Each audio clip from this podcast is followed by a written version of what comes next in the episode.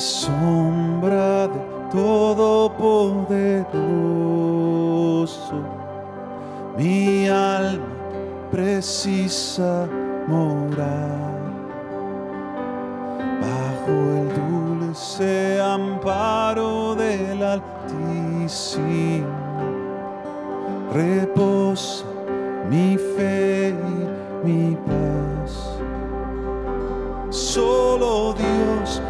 mi fuente de esperanza. Solo Él es mi eterna fortaleza. A la sombra del Todopoderoso, segura mi vida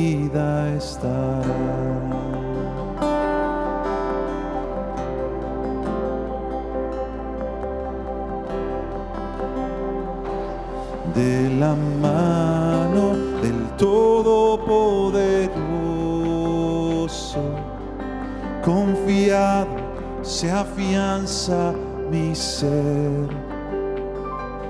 Aunque muchos caigan a mi alrededor, sé bien que permaneceré. Él me librará de toda trampa y me sostendrá en cada prueba de la mano del Todopoderoso. Peligros habré de vencer.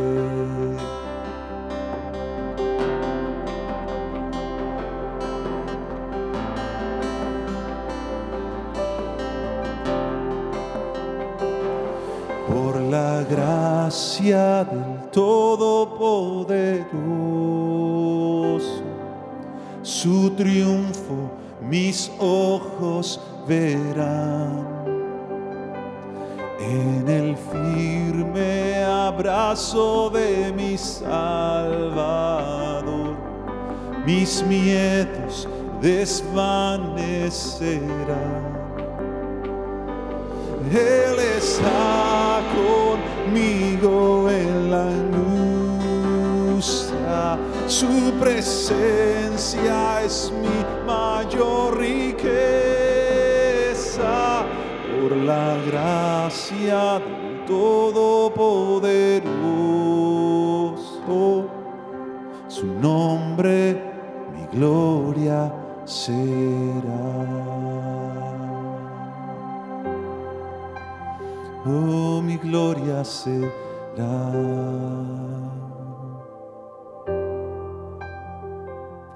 Buenos días iglesia.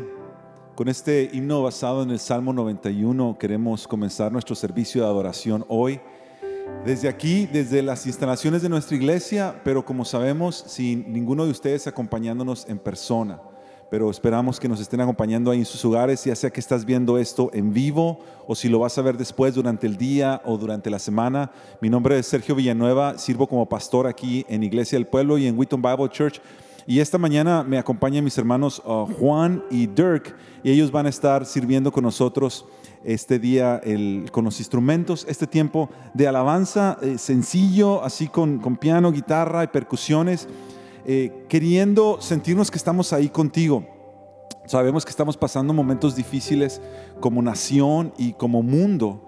Y, y en medio de esto queremos poner nuestros ojos en el Señor, queremos poner nuestra mirada en Él, recordar que nuestra esperanza está en el nombre del Señor, que si nosotros habitamos bajo el abrigo del Todopoderoso, nuestra vida está segura y está segura en Él.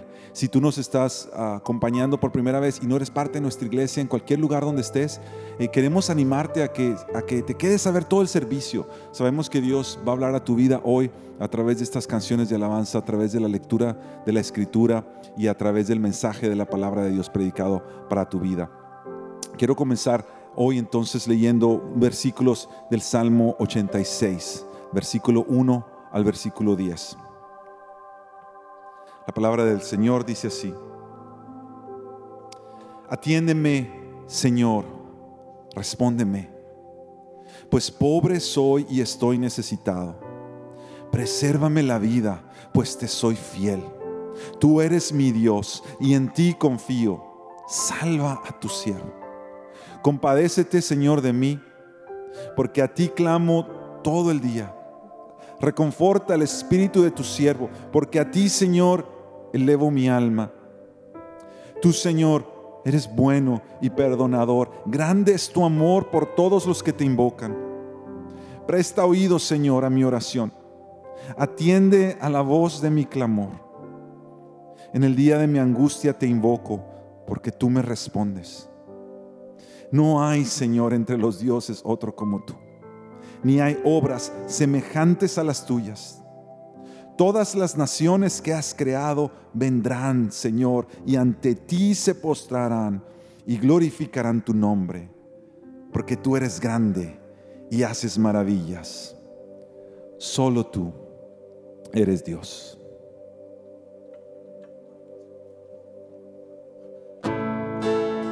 Solo tú eres Dios. Y nosotros queremos adorar tu nombre. Exaltarte, Señor. La grandeza de tu misericordia. Porque nadie hay como tú. ¿Quién es la luz que nos ha alumbrado? Sol de justicia que vino a salvarnos. Toda penumbra se ha de rendir a sus pies. Es el niño que nos ha nacido? Manso y humilde, rescate divino. Dios con nosotros que al mundo vil vino a amar. Es nuestro Dios, verbo encarnado, luz verdadera que vino a brillar. Es nuestro Dios, amor revelado, la plenitud de la gracia y verdad. Oh, canta aleluya. Canta aleluya. Es nuestro Dios.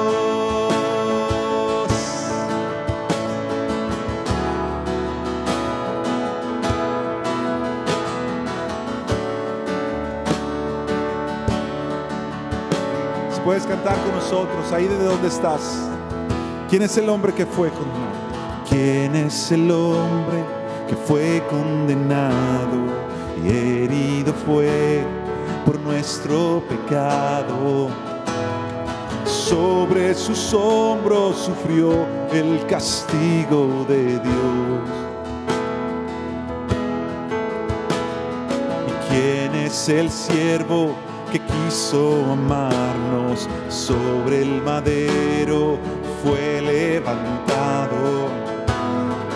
Todo aquel que en él crea vida eterna es nuestro Dios, es nuestro Dios crucificado, el inocente martirio enfrentó, es nuestro Dios, perdón derramado, Cordero Santo que nos redimió. Canta, aleluya, es nuestro Dios.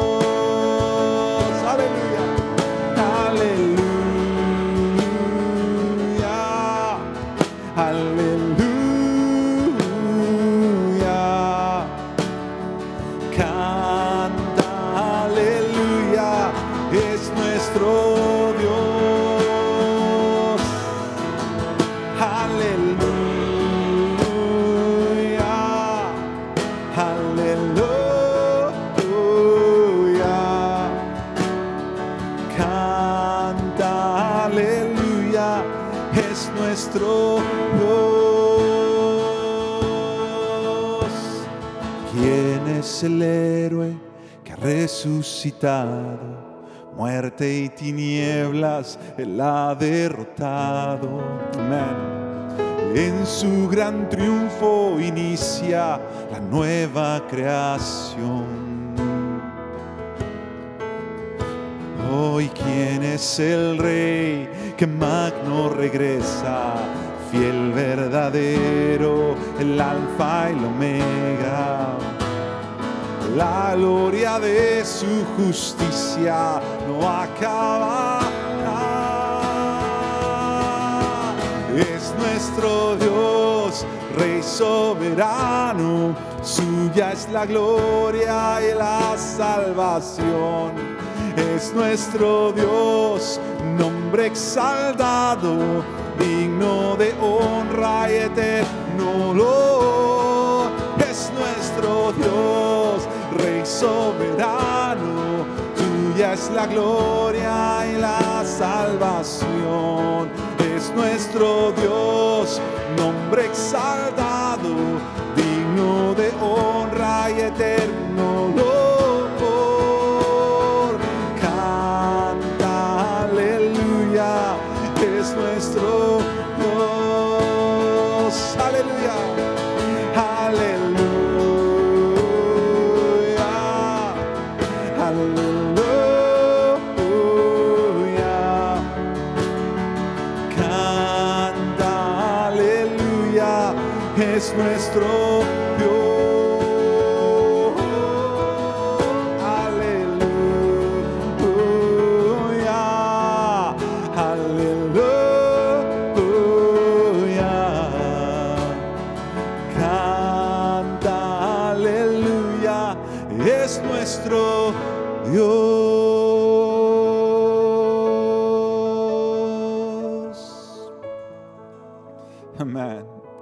nuestro Dios.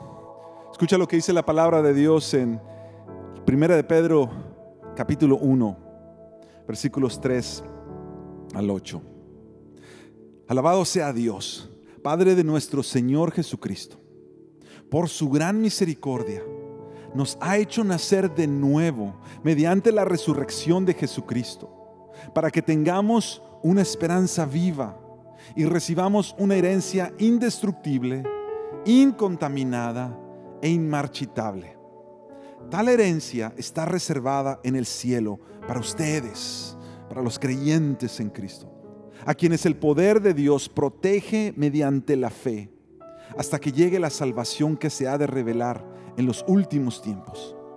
Esto es para ustedes motivo de gran alegría, a pesar de que hasta ahora han tenido que sufrir diversas pruebas por un tiempo.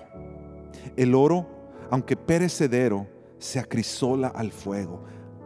Así también la fe de ustedes, que vale mucho más que el oro, al ser acrisolada por las pruebas, demostrará que es digna de aprobación, gloria y honor cuando Jesucristo se revele. Ustedes lo aman a pesar de no haberlo visto. Y aunque no lo ven ahora, creen en Él y se alegran con un gozo indescriptible y glorioso. La esperanza que tenemos hoy en Cristo está basada precisamente en su resurrección, su entrega por nosotros en la cruz del Calvario, su triunfo sobre la muerte y el pecado, nos aseguran que para todos los que hemos puesto nuestra confianza en Él, tenemos una esperanza viva, no es una esperanza ilusoria, no es fantasía. Si tú eres creyente en Cristo, ahí donde estás, la presencia de Dios está contigo. El Señor está contigo. Acompáñame a cantar esta canción juntos. Recordemos la entrega de nuestro Salvador por nosotros, su triunfo sobre la muerte y la esperanza viva que tenemos hoy en Él. Recordaré aquella cruz donde sangró y murió Jesús, heridas que por mí sufrió, crucificado Salvador. Su cuerpo envuelto en dolor, en el sepulcro reposó en soledad, Él se quedó. Jesús Mesías, el Señor.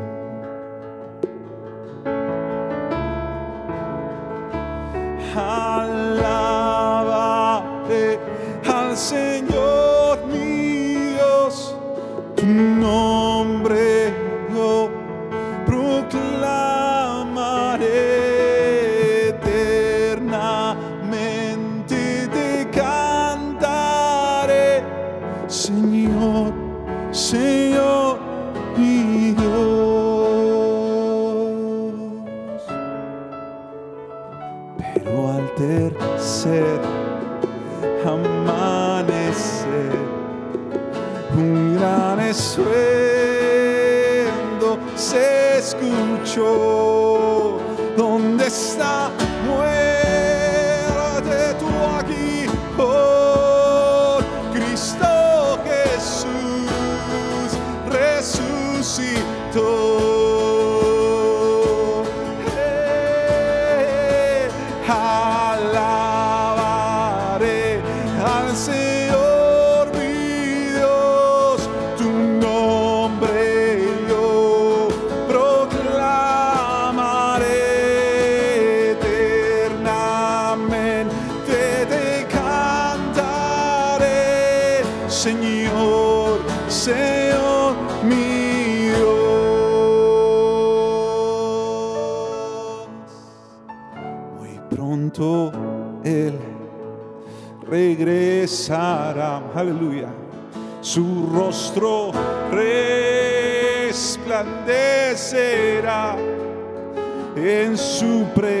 Presencia. Estaré y cara a cara le veré. Señor, anhelamos verte cara a cara. Ven por tu iglesia, Señor. Ven por tu iglesia, Señor.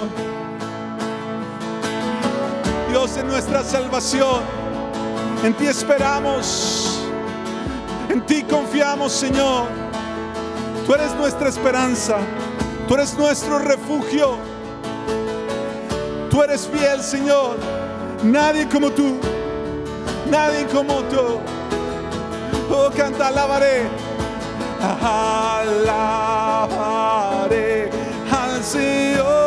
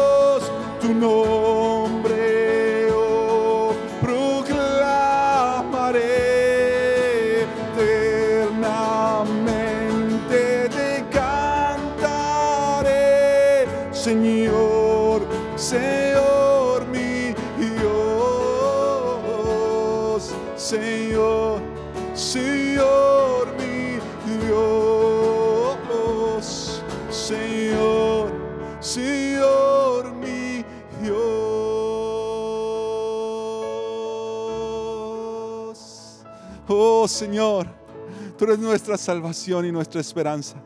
Nos gloriamos en ti, Señor. Nos gloriamos en la esperanza de la gloria de Dios que habrá de manifestarse sobre todos los pueblos, todas las naciones de la tierra.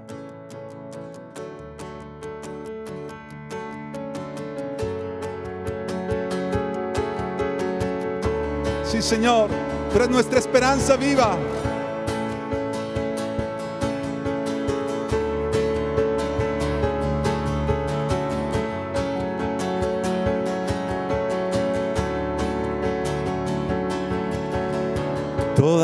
Alabanza sea a mi Dios, me hizo renacer. En Jesucristo me justificó por medio de la fe, por el poder de su resurrección. Hoy tengo vida, soy nueva creación. eterna es la herencia que me espera en él, mi esperanza viva mi esperanza viva está, toda pena pasará, grande su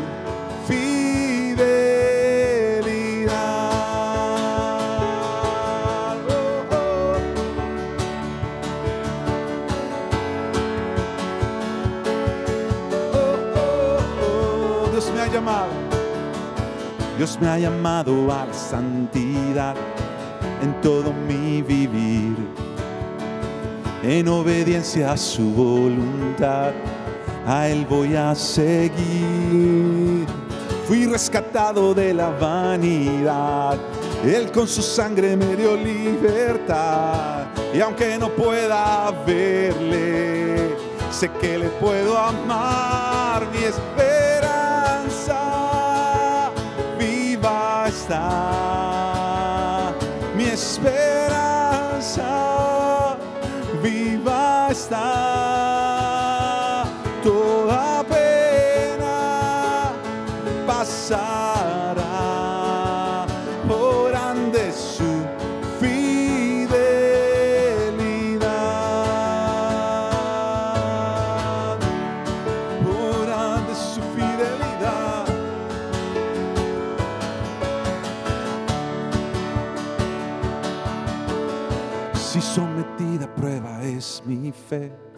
ante la aflicción, es momentáneo este padecer, Dios es mi guardador. Aunque atraviese por la prueba, sé, puedo gozarme porque Él es fiel. A Dios sea la gloria, Él es mi salvación, mi esperanza viva está mi esperanza,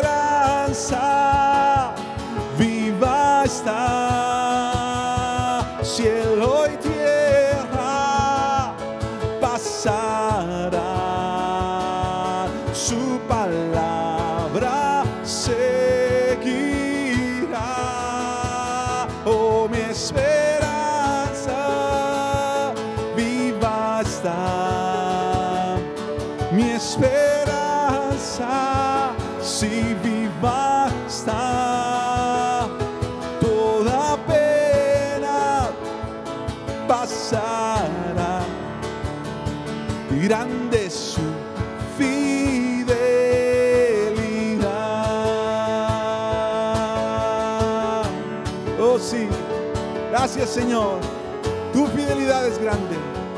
Tu fidelidad es grande, Señor.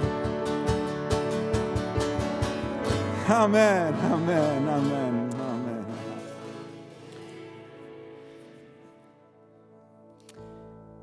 Estamos tan agradecidos que ah, usted tiene eh, la bendición y el privilegio y nosotros tenemos la bendición y el privilegio de estar juntos esta mañana. Nosotros entendemos que aunque estamos separados físicamente, todavía estamos unidos en un mismo espíritu. Que no importa la distancia y que no importan las dificultades y que no importa qué virus está a nuestro alrededor, si hay algo que no cambia en su iglesia, es que todavía somos uno en Cristo, con un Padre y un mismo Espíritu que nos une, a pesar de que estamos en diferentes lugares. Mira, antes de orar por nosotros, quería ah, simplemente recordarle de algunas cosas. Número uno, quería recordarle que esta es una muy buena oportunidad para que usted ah, esté reflexionando acerca de lo que el Señor está haciendo y puede hacer en nuestro medio. Esta es una muy buena oportunidad que usted tiene de amar y servir a otra gente que está en necesidad. Esta es una muy buena oportunidad para que nosotros aprovechemos eh, lo que la tecnología nos ha dado y nos ha permitido en la gracia del Señor. Ah, esta es una, una época donde mucha gente ah, está luchando y es gente sin esperanza y sufrimiento. Y el Señor está utilizando la tecnología simplemente, y pienso yo, para, para que nosotros podamos servir a otros. Entonces yo quiero animarte, quiero invitarte, especialmente si tú eres creyente, que utilices lo que el Señor nos ha dado para compartir a otros que necesitan escuchar acerca de quién es Dios, qué es lo que ha hecho y escuchar su palabra. También quisiera recordarte que eh, esta es una muy buena oportunidad de nosotros mostrar nuestro compromiso con la iglesia. Si algo que nosotros hemos entendido en este tiempo es que la iglesia tiene que continuar. Que aunque no estemos juntos en cuatro paredes, todavía, eh, porque estamos unidos y todavía tenemos una misión. Por lo tanto, te invito a orar, que ores, continúes orando por la iglesia, continúes orando por tu comunidad, continúa orando por tu país, continúa orando por el mundo hasta que el Señor haga algo. número dos, estoy invitando a que continúes apoyando a la iglesia financieramente para nosotros poder continuar haciendo lo que el Señor nos ha llamado a hacer. Ahora, en esta época, yo quisiera recordarte que tu rol es extremadamente importante. Que el Señor te escogió a ti, te salvó a ti, te redimió a ti, no solamente por ti, sino por el bien de esta creación. Apropiate de eso y abraza eso. Permítame orar. Señor, nosotros no sabemos con exactitud todo lo que ha de venir. Hasta cierto punto ni siquiera sabemos con exactitud todo lo que está pasando. Tenemos idea y tenemos cierto conocimiento. Pero no sabemos, Señor, la magnitud de lo que está pasando, ni tampoco la magnitud de lo que va a pasar.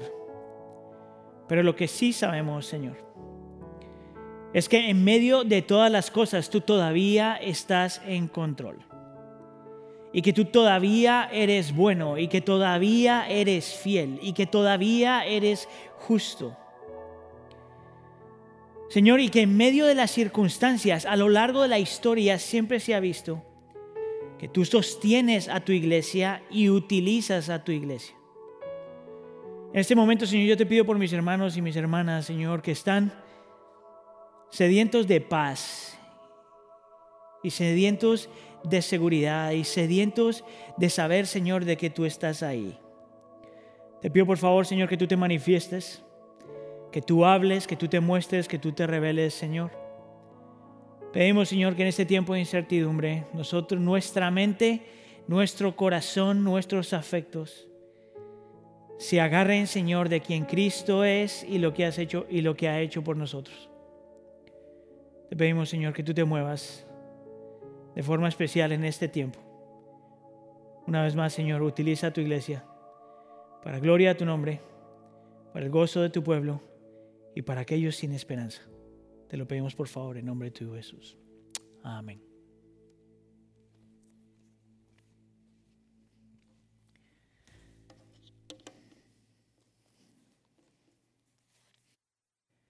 ¿Cómo estamos familia? Una vez más, ah, gracias por estar con nosotros. Eh, Mira, una de las cosas que estoy aprendiendo en este tiempo es, es aprendiendo a valorar mucho más las pequeñas cosas de la vida.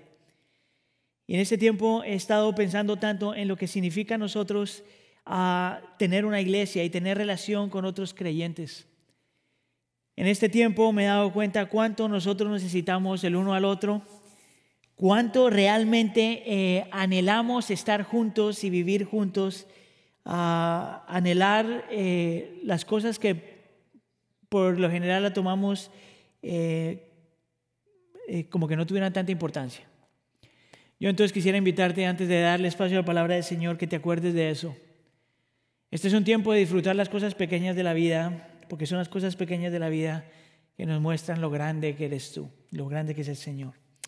Ah, quisiera invitarlo que por favor vaya al libro de Efesios capítulo 4, vamos a estar leyendo Efesios capítulo 4, de los versículos 17 al final del capítulo, a versículo 32. a, nosotros continuar en esta serie que le hemos llamado una verdadera identidad. Vamos a poner los versículos en la pantalla para que siga en lo que yo estoy leyendo. La escritura dice así. Así que les digo esto y les insisto en el Señor, no que vivan más con pensamientos frívolos como los paganos a causa de la ignorancia que los domina y por la dureza de su corazón, estos tienen escurecido el entendimiento y están alejados de la vida que proviene de Dios.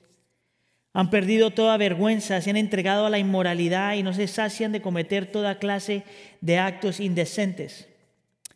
No fue esta la enseñanza que ustedes recibieron acerca de Cristo.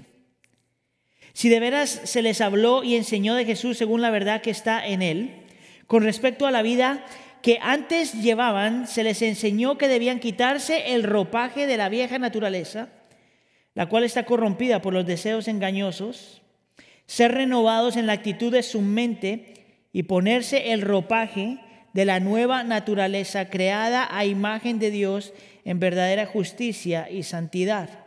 Versículo 25. Por lo tanto, dejando la mentira, hable cada uno a su prójimo con la verdad, porque somos todos miembros de un mismo cuerpo. Si se enojan, no pequen. No permitan que el, enoje, el enojo les dure hasta la puesta del sol, ni den cabida al diablo. Versículo 28. El que robaba, que no robe más, sino que trabaje honradamente con las manos para tener que compartir con los necesitados. Eviten toda conversación obscena por el contrario, que sus palabras contribuyan a la necesaria edificación y sean de bendición para quienes escuchan. No agravien el Espíritu Santo de Dios con el cual fueron sellados para el día de la redención. Abandonen toda amargura, ira y enojo, gritos y calumnias y toda forma de malicia. Más bien sean bondadosos y compasivos unos con otros y perdónense mutuamente, así como Dios los perdonó a ustedes en Cristo. Permítame orar. Señor, te pedimos que a nosotros abrir la escritura, tú hables a nuestro corazón, que utilices estas palabras, Señor, que traen vida, Señor, para transformar nuestra mente, nuestros afectos, nuestro corazón, nuestra vida. Te lo pedimos, por favor, en nombre de tu Hijo Jesús. Amén.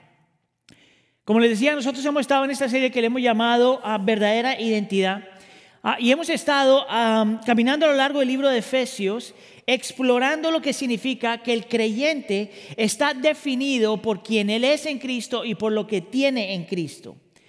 Hemos estado hablando que lo que dicta la identidad del creyente no es ni lo que tiene ni lo que no tiene, no es lo que ha logrado ni lo que no ha logrado, lo que define y dicta la identidad del creyente es quienes somos en Él y lo que tenemos en Él. Hoy al estar explorando, uh, explorando Efesios capítulo 4, vamos a estar respondiendo una pregunta, que pienso que es una pregunta importante, es cómo cambia la gente. Eh, hasta cierto punto yo estoy convencido que todo el mundo quiere cambiar. A, una persona que se podría considerar la persona más mala, esa persona también quiere cambiar. Porque todos nosotros hasta cierto punto tenemos una idea o una imagen de lo que el ideal es. Entonces, por ejemplo, yo diría que la gran mayoría de nosotros ah, queremos volvernos una mejor persona. Yo quisiera argumentar que los que son padres de familia quieren volverse mejores padres, los que son amigos quieren volverse mejores amigos, los que son ah, trabajadores quieren volverse mejor trabajadores. Hasta cierto punto, parte de lo que significa ser ser humano es nosotros entender y saber ah, que a lo mejor sí podemos ser mejor que todos nosotros hasta cierto punto quisiéramos cambiar. La pregunta entonces es, ¿cómo alguien cambia? Pablo está respondiendo a esa pregunta, no solamente hablar, hablando de la identidad que tenemos, sino el fruto de esa identidad.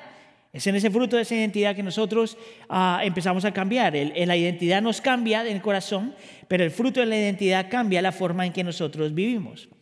Y yo quisiera mostrarte que aquí en este texto Pablo va a decir tres cosas de cómo una persona realmente cambia. Él nos llama a entender y creer tres cosas.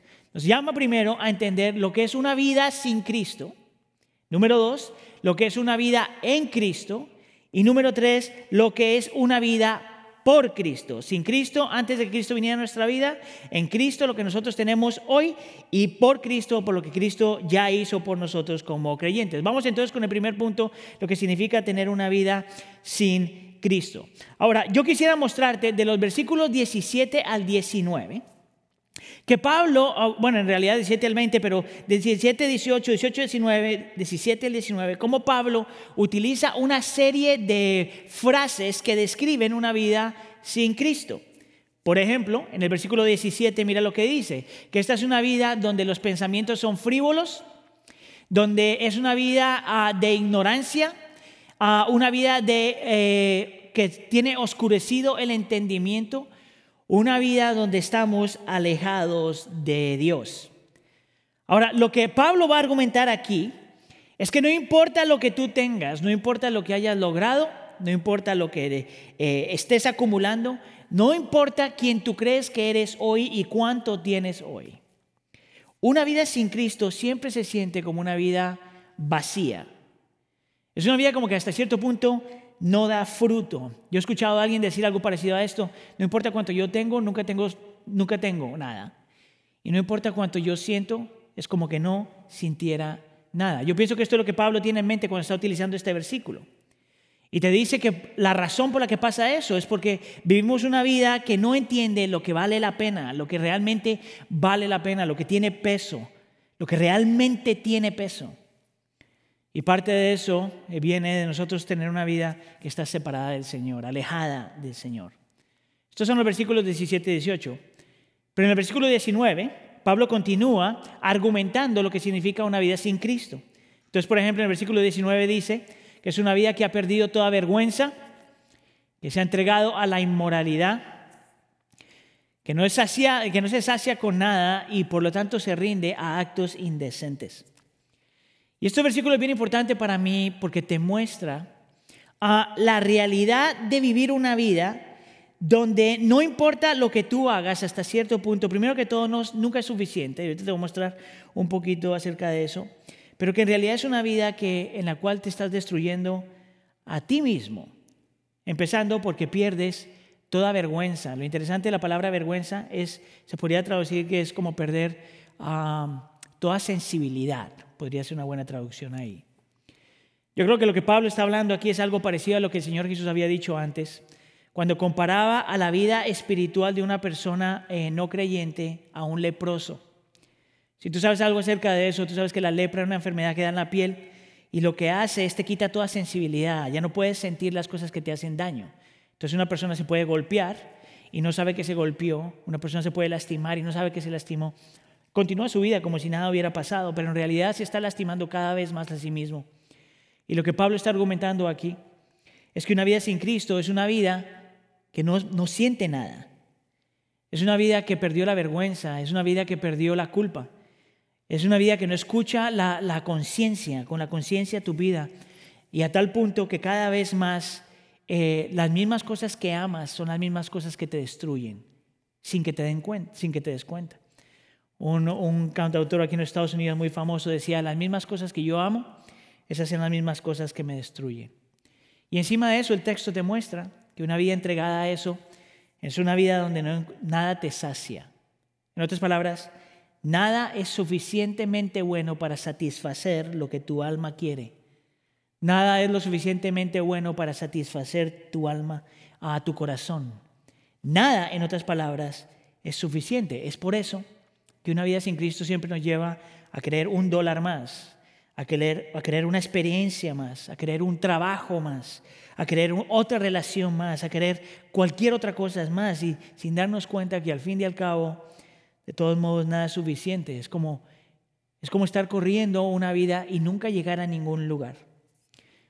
Mira cómo Pablo lo pone en resumen, una vida sin Cristo es una vida vacía, es una vida que no da fruto, es una vida que no tiene entendimiento, es una vida que ha perdido la sensibilidad, es una vida que te destruye a ti mismo, es una vida que aunque tú quieres más, nunca es suficiente.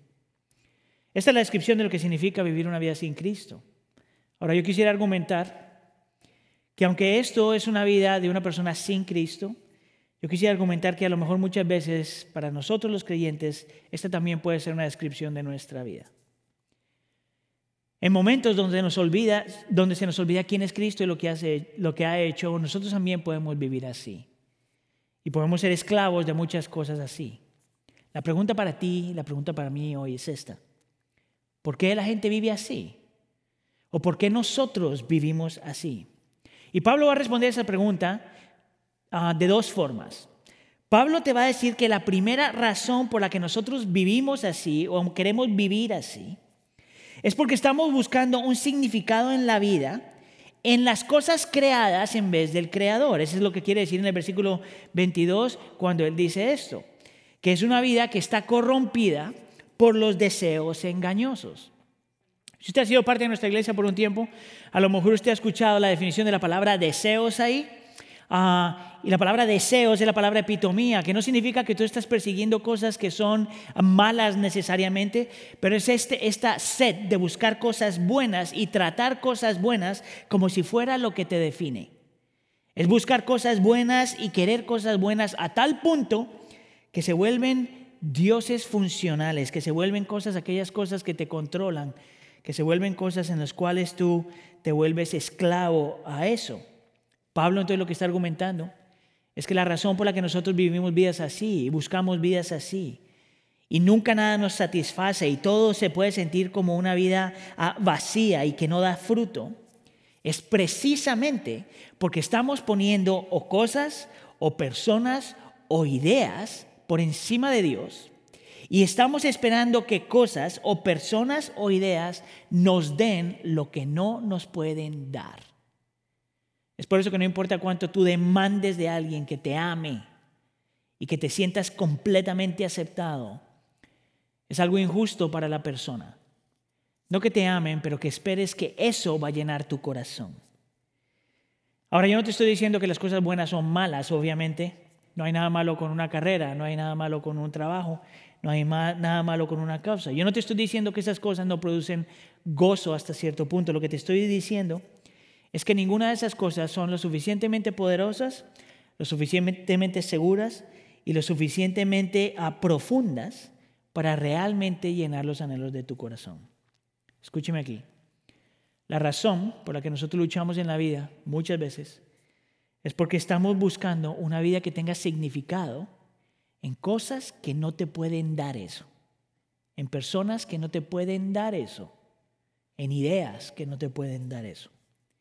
La segunda razón por la que Pablo, la segunda razón que Pablo nos da aquí, que responde a la pregunta por qué estamos viviendo así, nos dice el versículo 18, es por la dureza de nuestro corazón. Mira cómo lo pone.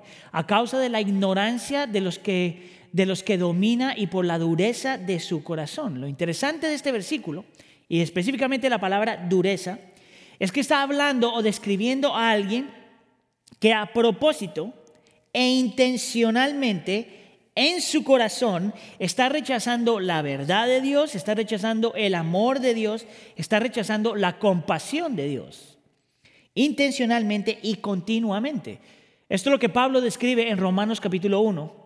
Ah, eh, describe una vida donde nosotros estamos adorando a la creación antes que al Creador, ¿verdad? Y a propósito rechazando al Dios de nuestra salvación. Si usted alguna vez ha escuchado ah, de este versículo en uno de los evangelios, en Mateo capítulo 23, donde el Señor está describiendo la actitud de la gente a la cual Él viene a buscar. Y estoy parafraseando aquí, pero Él dice, oh Jerusalén, Jerusalén, cuánto tú has matado a los profetas y a la gente que te he enviado. Y lo único que yo quería era juntarlos como una gallina junta sus polluelos. Y tú no has querido. Pablo está argumentando aquí entonces que una vida sin Cristo es una vida de dolor, es una vida de sufrimiento, es una vida complicada, es una vida donde nada satisface, precisamente porque en nuestro corazón hemos rechazado al Señor y lo que Él tiene para nosotros. Ahora, esto es lo más irónico de todo, mis hermanos, que todos nosotros aquí sabemos que siempre hay algo mejor. Nosotros sabemos que lo que está diciendo Pablo aquí es verdad. Nosotros sabemos que las cosas creadas nunca satisfacen. Nosotros sabemos que la búsqueda de lo que solamente Dios nos da no la encontramos en ningún otro lugar. A lo mejor también por eso es que en esta época de la vida, especialmente por lo que estamos pasando como iglesia, lo que estamos pasando como nación, como lo que estamos pasando como seres humanos, a lo mejor esa es la razón por la que hay tanta gente llena de temor y sin esperanza. A lo mejor es la razón por la que algunos de ustedes se están moviendo por miedo. A lo mejor es la razón por la que eh, sientes como que las cosas no van a salir bien. A lo mejor, a lo mejor solamente a lo mejor, la razón por la que estás experimentando eso es porque las cosas en las cuales tú encontrabas seguridad, en las cosas, en, en las cosas que tú estabas confiando, en las cosas que supuestamente te llenaban, las cosas que supuestamente te satisfacían, ya no están ahí. Y viene un virus y nos ha quitado todo aquello que nos hacía sentir seguros, entre comillas. A lo mejor, a lo mejor, una de las cosas que el Señor está haciendo en este medio, en este, en este tiempo, es aún utilizando lo que estamos pasando para que nosotros nos acordemos o miremos de una vez y para siempre que no hay nada aquí que es seguro. Nada aquí llena. Nada aquí satisface. Nada aquí es suficiente. Por lo menos no como las cosas están. Ahora, ¿por qué hablar de esto?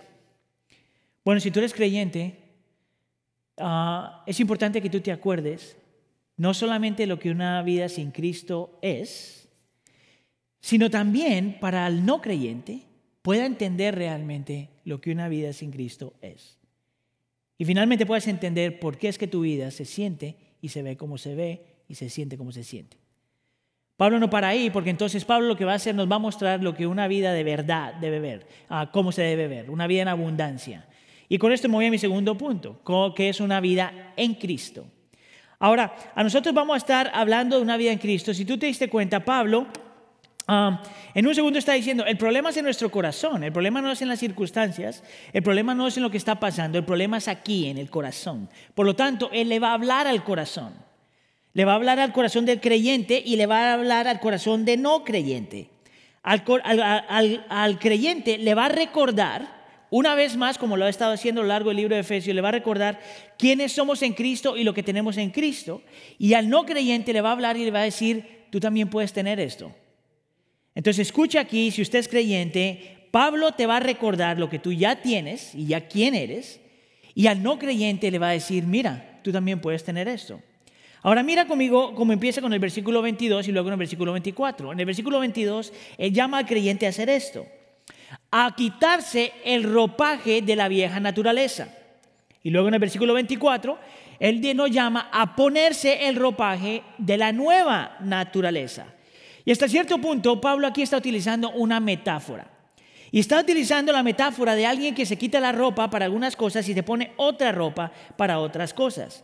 Y Pablo lo que está explicando aquí es que hay algo en nuestra naturaleza que necesita morir hasta cierto punto y algo en nuestra naturaleza que necesita vivir hasta cierto punto. Sin embargo, este concepto de quitar y poner la nueva naturaleza y quitarse la vieja naturaleza es más que eso.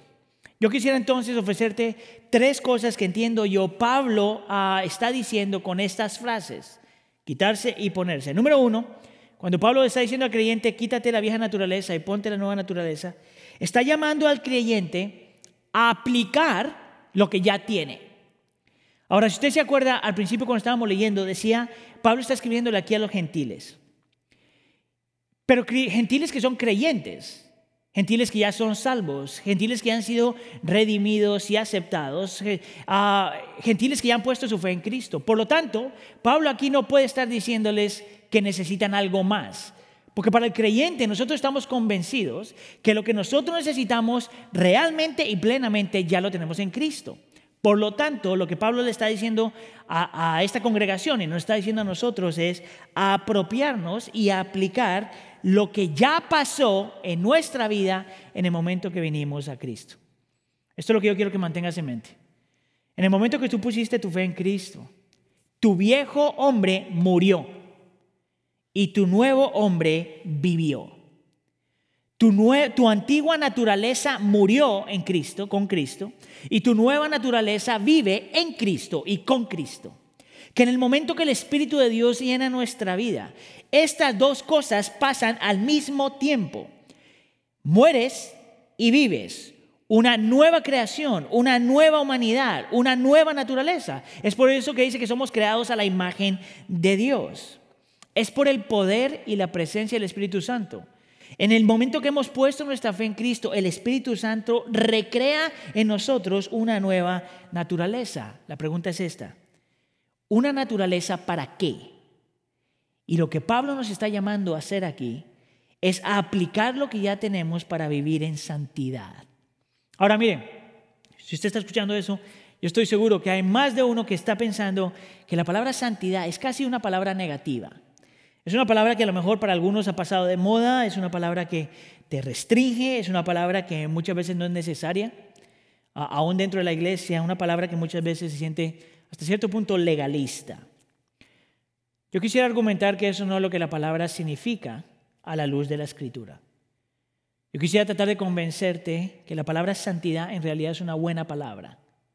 Y te quiero dar tres cosas acerca de eso. Número uno, En mi opinión, la palabra santidad, a la luz de la escritura, es casi un sinónimo de felicidad.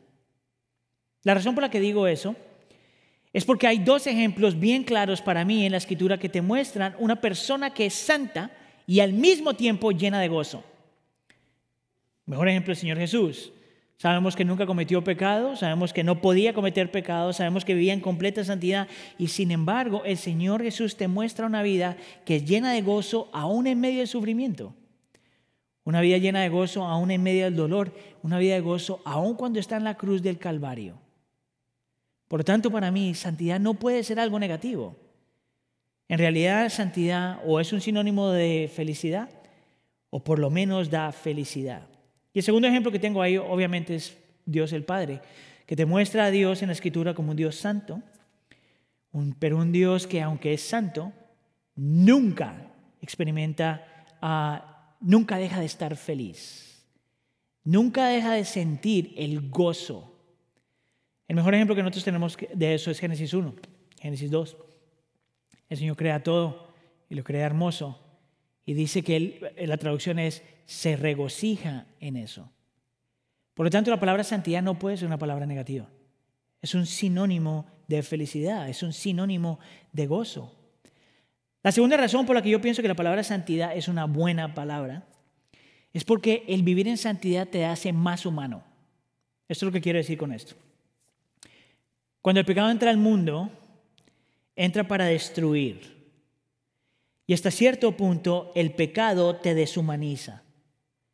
Cuando tú eres esclavo de tus apetitos o aún de tus emociones, cuando tú te rindes a tus, propios, a tus propias luchas, tu pecado te hace irracional, te hace egocéntrico, te hace orgulloso, te hace egoísta.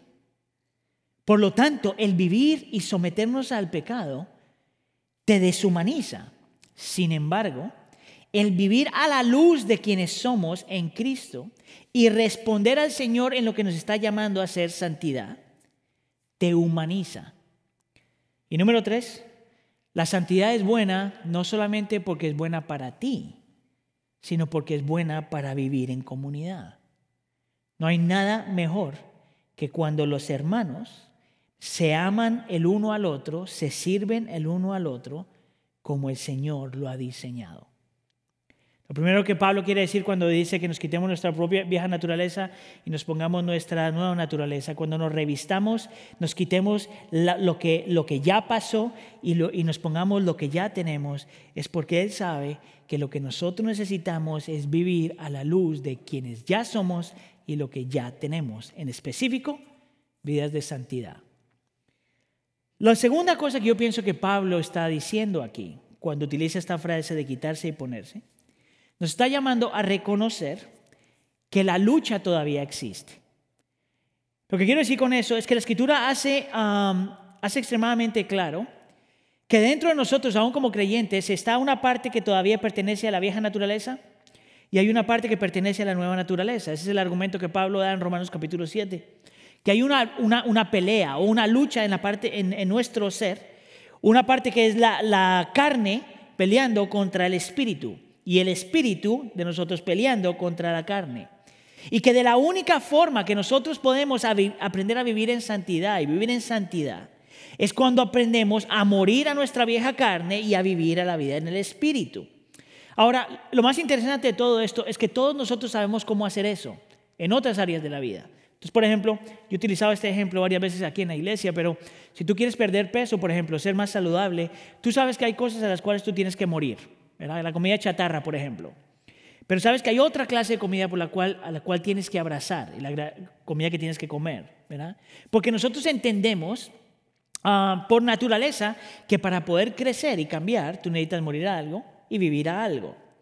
De la misma forma, si tú quieres ser un mejor esposo, un mejor padre, una mejor madre, una mejor esposa, una mejor ah, hijo o hija, una, una mejor persona, sabes que siempre hay algo, por ejemplo, que tú tienes que morir, aunque es algo que tú quieres, por el bien de los demás, a la misma vez sabes que tienes que vivir para algo, vivir de otra forma, por el bien de los demás. A mí en mi vida personal esto me ha ayudado mucho como persona, porque me recuerda que, que el Señor todavía no ha terminado conmigo. Es más, me ha ayudado a no frustrarme conmigo mismo, a reconocer que la lucha todavía está dentro de mí. Me ha, me ha, ha sido un buen recordatorio para mí para decir que la lucha todavía continúa y que yo no me puedo rendir porque la lucha todavía continúa. A la misma vez me ha ayudado para extenderme gracia, la gracia que el Señor me da vez tras vez. Pero por otro lado, esto me ha ayudado para realmente aprender a vivir en comunidad. No solamente en la comunidad de mi familia, mi esposa, mis hijas, mi familia inmediata, pero aprender a vivir en comunidad en la iglesia misma. Mira, uno de los problemas que nosotros tenemos como creyentes es que esperamos que los demás ya sean un producto finito, eh, un producto terminado. Alguien que venga aquí no tenga luchas, no tenga problemas. Alguien que me va a hacer sentir feliz y me va a satisfacer y todo lo demás. Pues la realidad es que como creyentes todavía seguimos luchando. Mis luchas a lo mejor son diferentes a tus luchas, tus luchas a lo mejor son diferentes a las mías, pero al fin y al cabo todos tenemos lucha. Por lo tanto, tenemos que aprender a extender gracia en lo que continuamos en la pelea. Y nos mantenemos unidos hasta que Cristo haga la obra. Una de las bellezas del cristianismo, una de las cosas que hace el cristianismo hermoso, es que usted y yo no tenemos que pretender nada. Es más, el cristianismo nos invita a reconocer que todavía hay mucho que cambiar y mucho que crecer. Por lo tanto, pone nuestras expectativas donde tiene que estar. Pablo dice, muere al viejo hombre, eh, vive al, nuevo hombre, muere a tu vieja naturaleza, vive de acuerdo a tu nueva naturaleza, porque la lucha es real. Número tres, pienso que Pablo lo que quiere decir con esto de quítate y ponte, revístete o quítate y luego revístete, es porque él quiere que seamos intencionales con esto. En realidad, si, si nos está llamando a apropiarnos de lo que ya tenemos, si nos está diciendo que la lucha es real, entonces, por lo tanto, también nos está llamando a ser intencionales en la forma en que vivimos. Ahora, lo que Él va a hacer de los versículos 25 en adelante, nos va a dar ejemplos bien prácticos para que nosotros podamos aplicarlos en nuestra vida. Ahora, lo que yo quiero hacer a nosotros estar caminando por estos versículos, quiero que te haga la pregunta, ¿estoy yo viviendo esto? ¿Es esto un reflejo de mi cristianismo? Entonces, por ejemplo, empieza hablando con la necesidad, miren el versículo 25, de que seamos gente que vive la verdad. Dice, por lo tanto, dejando la mentira, hable cada uno a su prójimo con la verdad. Ahora, esto es importante porque en el contexto de la carta él está hablando de la comunidad. Y en otras palabras te está diciendo, quita la mentira, apropiate de la verdad, es lo que está diciendo. Quita la mentira y ponte la verdad. Y la razón es esta, porque la comunidad es imposible sin que seamos honestos los unos con los otros. Es simplemente imposible si yo no te puedo confiar a ti y tú no puedes confiar en mí. Entonces la pregunta para ti es esta. ¿Estás tú viviendo de esta forma? ¿Estás quitando la mentira y viviendo la verdad? Ahora Pablo no solamente para ahí, pero entonces ahora se va a meter en el área del enojo. Mira conmigo el versículo 10, uh, déjame pasar el siguiente, mira el versículo 26. Dice, si se enojan, no pequen, no permitan que el enojo les dure hasta la puesta del sol, ni den cabida al diablo. Déjame le explico esta, ser bien claro en esta, porque Pablo aquí no está hablando de cualquier enojo. No está hablando de lo que nosotros llamaríamos un enojo justo. Ah, el enojo justo es cuando es el enojo que refleja quién Dios es. Es el enojo que tú sientes por las cosas que realmente, por las cuales cosas te tienes que enojar. Por ejemplo, eh, para ser completamente eh, honesto, en esta época de mi vida y por lo que estamos pasando, yo, yo he encontrado hasta cierto punto enojo en mi corazón. Y, y pienso que estoy frente al Señor justificado por eso. La razón por la que digo eso es porque puedo ver el efecto del pecado en la creación en este momento y eso me enoja. Puedo ver lo que, lo que el dolor hace en la gente y eso me enoja. Puedo ver lo que la enfermedad está haciendo y eso me enoja. Puedo ver el comportamiento egoísta de alguna gente en medio de otros sufriendo y, eso me enoja. Puedo ver la indiferencia de otros y hasta cierto punto pienso que eso me enoja. Me enoja el que no podamos estar juntos. Me enoja que no podamos adorar juntos. Me enoja que no podamos orar juntos. Me enoja que no podemos ni siquiera abrazarnos en este momento, que como latinos eso es un sacrificio. Y la razón por la que no estoy luchando con esa parte ni me siento culpable es porque siento que hasta cierto punto ese es un enojo santo, es un enojo que refleja lo que Dios quisiera que me moleste, la injusticia, el dolor, el sufrimiento. Pero de eso no es lo que está hablando Pablo aquí. Pablo está hablando del enojo pecaminoso. Es el enojo que tú sientes cuando las cosas no van de acuerdo a tus planes. Es el enojo que tú sientes cuando no puedes controlar a la gente. Es el enojo que tú sientes cuando quieres castigar a alguien o hacerle pagar a alguien lo que ha hecho. Es el enojo que viene de un corazón inicuo, un corazón pecaminoso. Ahora, si Pablo te llama a dejar esta clase de enojo, no solamente porque es dañino para ti, dañino para la comunidad, sino porque Satanás lo utiliza, dice el versículo 27. Y la implicación es que si te dice quítate ese enojo, de la única forma que también puedes hacerlo es ponerte, digamos, el fruto del Espíritu. La paciencia, la benignidad, el amor. Es cuando nosotros aprendemos a aplicar la paz, la paciencia, la unidad, la reconciliación, el perdón. Es cuando aprendemos a vivir de otra forma. Y Pablo te dice, muere el enojo y vive la paz, vive la unidad, vive todo lo demás.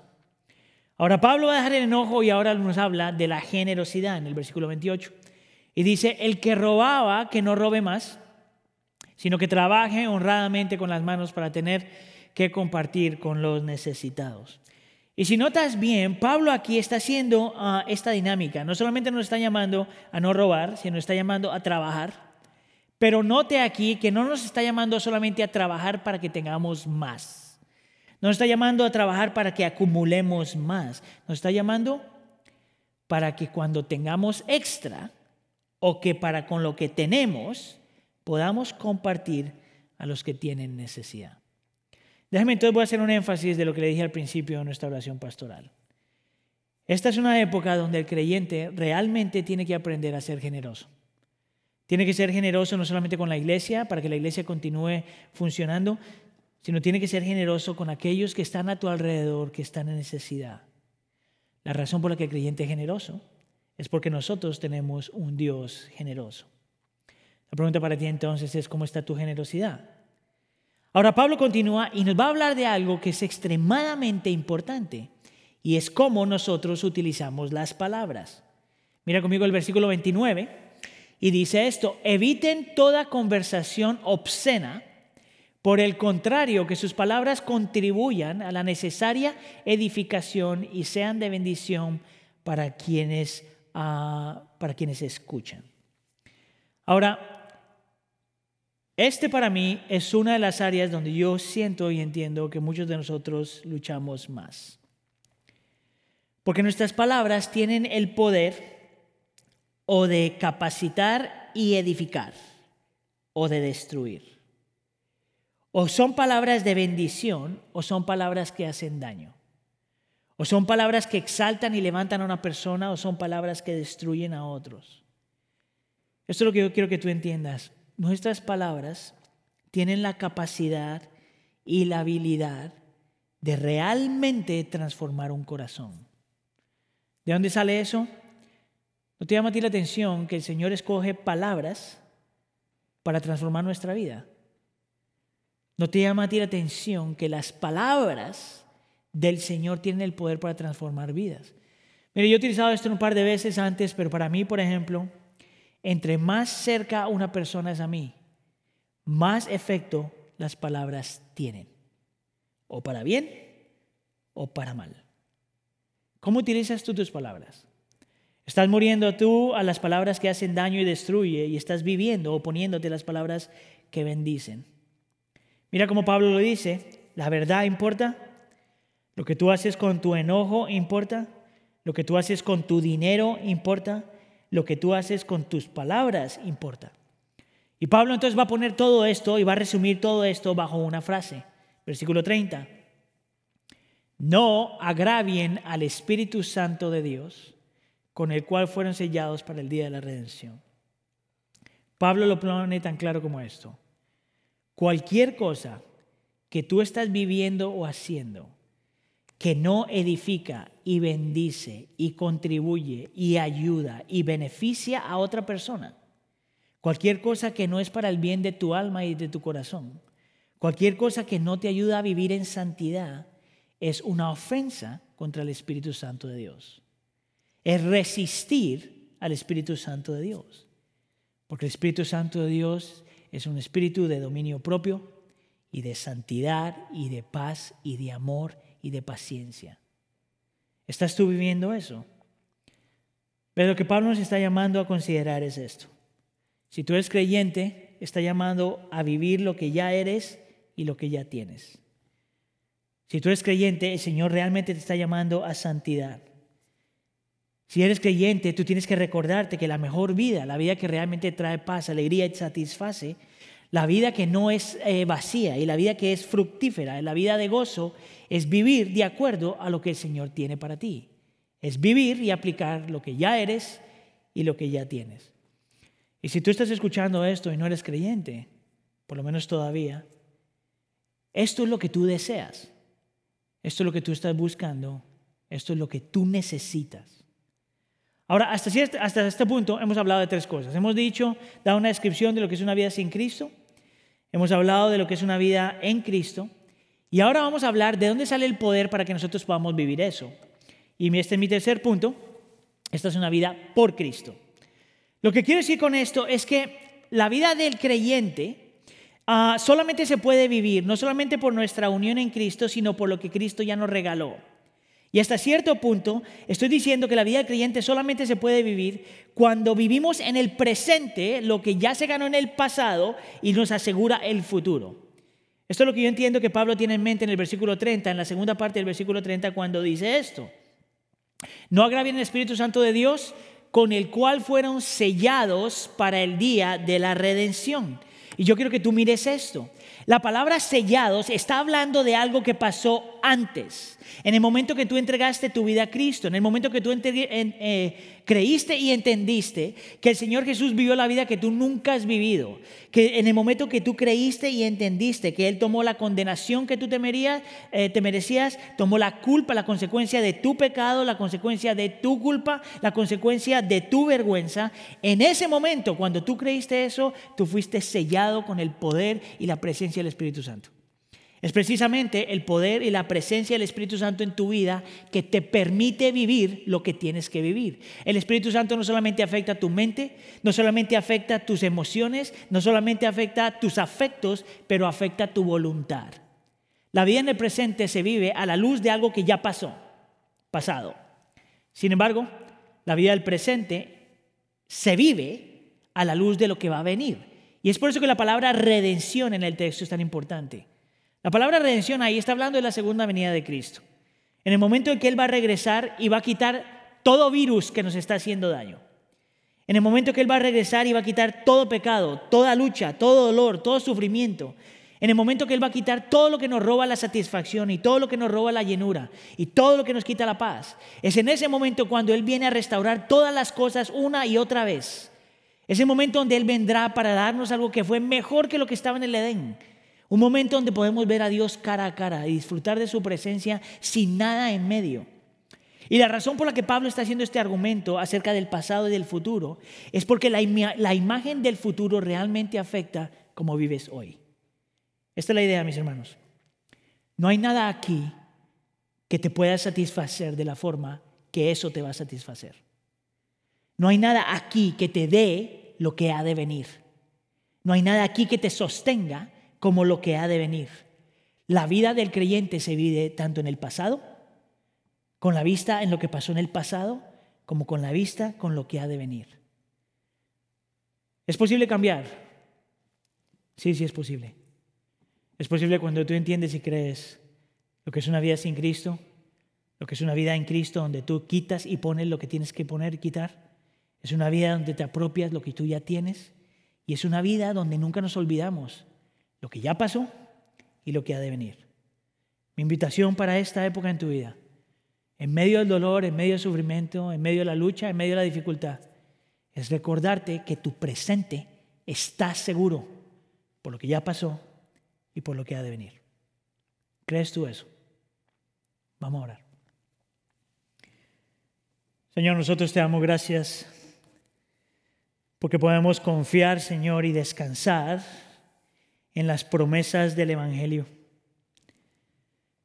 Te damos gracias, Señor, porque podemos mirar atrás, Señor, y reconocer que todo lo que era necesario ya se hizo. Queremos volver atrás, Señor, y reconocer, Señor, que lo que ha de venir es mucho mejor. Queremos darte gracias, Señor, por la presencia del Espíritu Santo que nos da el poder necesario para morir y vivir a quienes ya somos y lo que ya tenemos. Espíritu de Dios, en medio de este tiempo, para el alma afligida, sé tú trayendo consolación. Para aquellos, Señor, que están luchando, trae tu libertad. Para aquellos que te necesitan, Señor, sé tú presente manifestándote. Gracias, Señor, por las buenas nuevas del Evangelio. Gracias, Señor, por las promesas que tenemos en Cristo. Gracias por el Espíritu Santo. Gracias por lo que ha de venir. Te lo pedimos por favor en nombre de tu Jesús. Amén.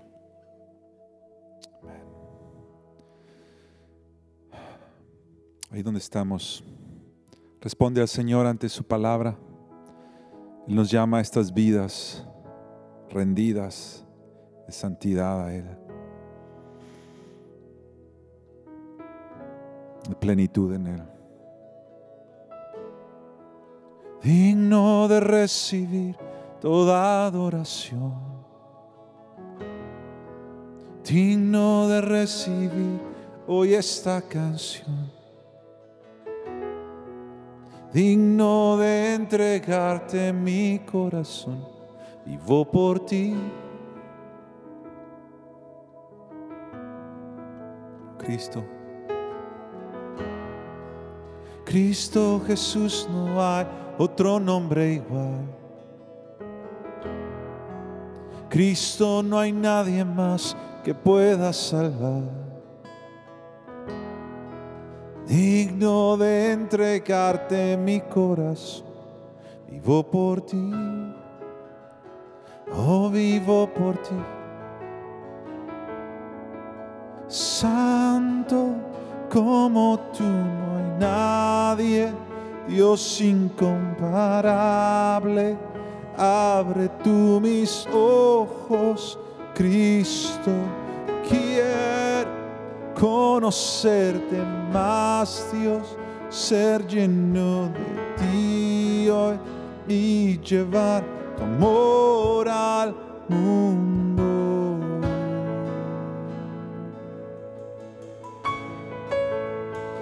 Uh,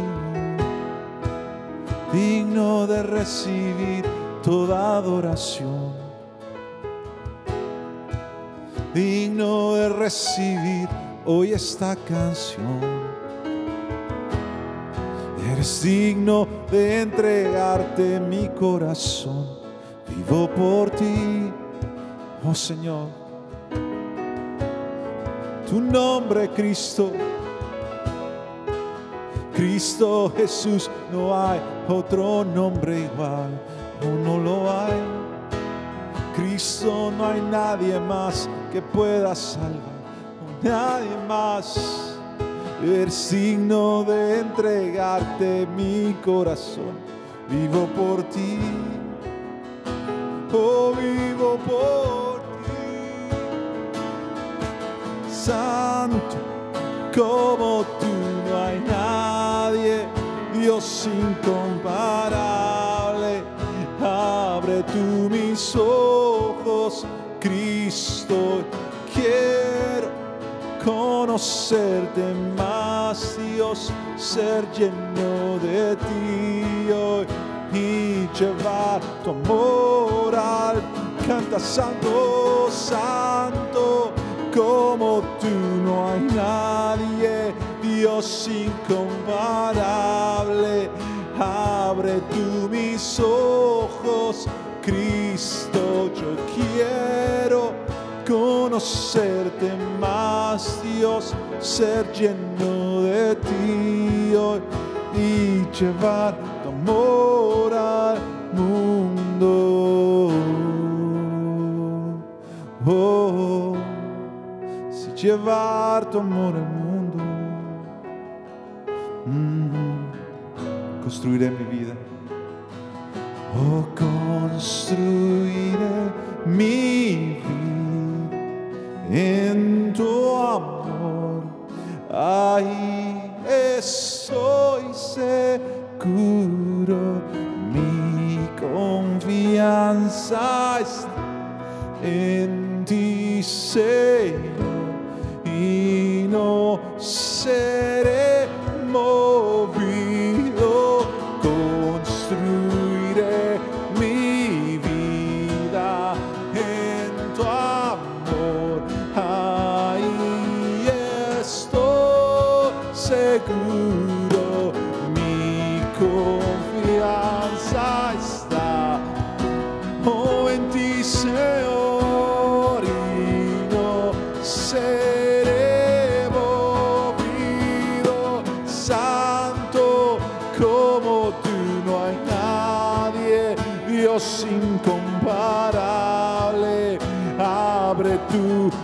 Ojos, Cristo, yo quiero conocerte más, Dios, ser lleno de ti hoy y llevar tu amor al mundo santo.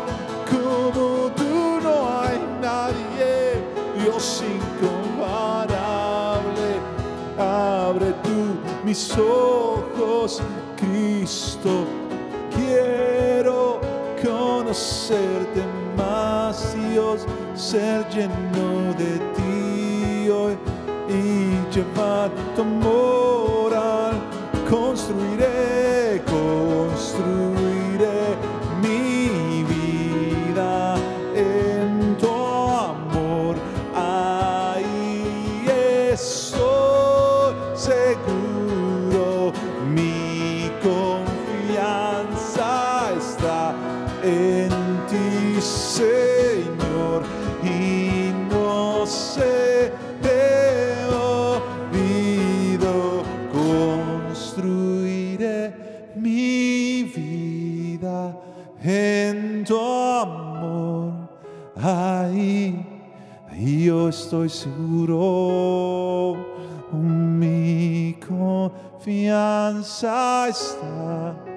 en ti, Señor, y no seré movido, no. Seré movido.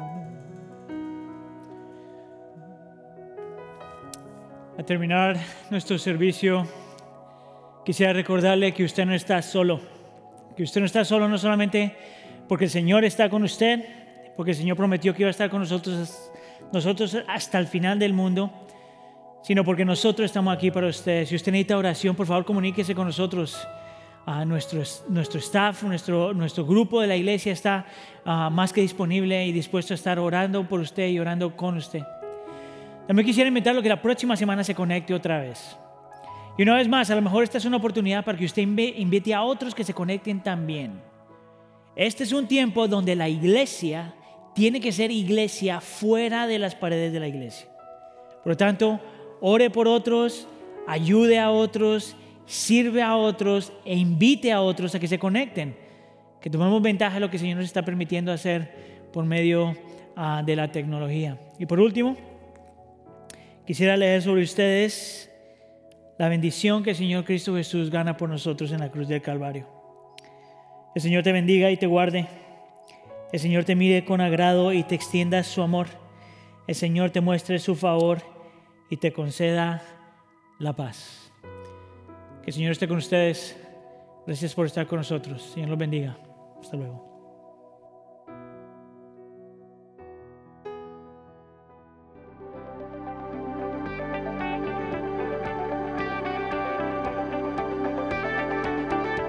Gracias por acompañarnos en este tiempo de adoración.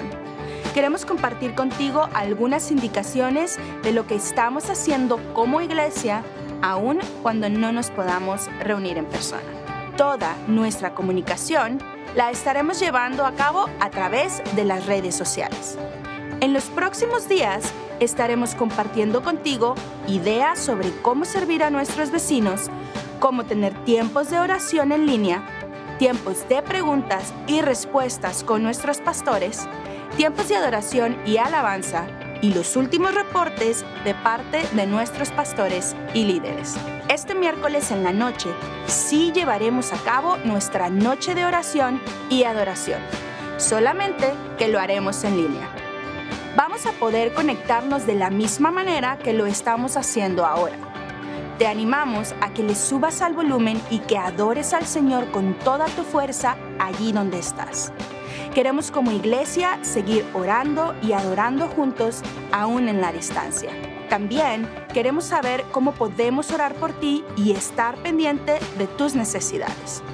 Puedes llamarnos o enviarnos un mensaje de texto y nuestro equipo pastoral te estará contactando a la mayor brevedad posible. Amamos a nuestra iglesia y queremos caminar juntos en este difícil tiempo de prueba. Esto es todo por hoy. Gracias por acompañarnos. Sigamos tomando todas las medidas de precaución y acatando todas las indicaciones. Pero sobre todo, sigamos confiando en el Señor y sigamos brillando con la luz de Cristo.